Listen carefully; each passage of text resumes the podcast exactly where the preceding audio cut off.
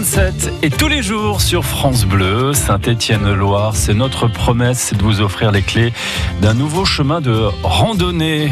Allez, on va vous parler ce matin euh, d'un circuit, celui des marais. C'est entre euh, Loire et Haute-Loire. Et notre guide ce matin, c'est Brice euh, Arnaud de la Fédération française de randonnée pédestre de la Haute-Loire. Alors aujourd'hui, je vous emmène vous promener entre Ardèche et Haute-Loire sur le circuit des marais. Une boucle au départ d'Evastre. Alors l'Evastre, c'est un petit village qui est perché sur le plateau du Mézin, à environ une demi-heure de Saint-Julien-Chapteuil. On se gare au milieu du village, hein, puisqu'il n'y a pas énormément de maisons, et on part sur, sur ce circuit du marais qui va euh, traverser le, plateau et qui va vous permettre de rejoindre le gouffre de la Monette. Alors le gouffre de la Monette, c'est en fait une espèce de petite cascade avec un, un dessous, dans lequel on peut se, se tremper d'ailleurs, qui est vraiment assez magique et qui se trouve le long du circuit. Donc un circuit très sympathique à faire quand il fait chaud, parce qu'on est en altitude, il y a de quoi se tremper les pieds.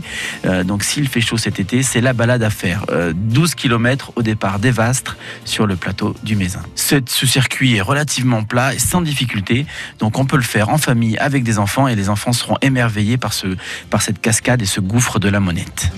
Les Vastres euh, se trouvent au sud du Chambon-sur-Lignon. Allez, 15 petits kilomètres euh, du Chambon-sur-Lignon. C'est vraiment à la frontière avec euh, l'Ardèche. Une randonnée à retrouver sur le site internet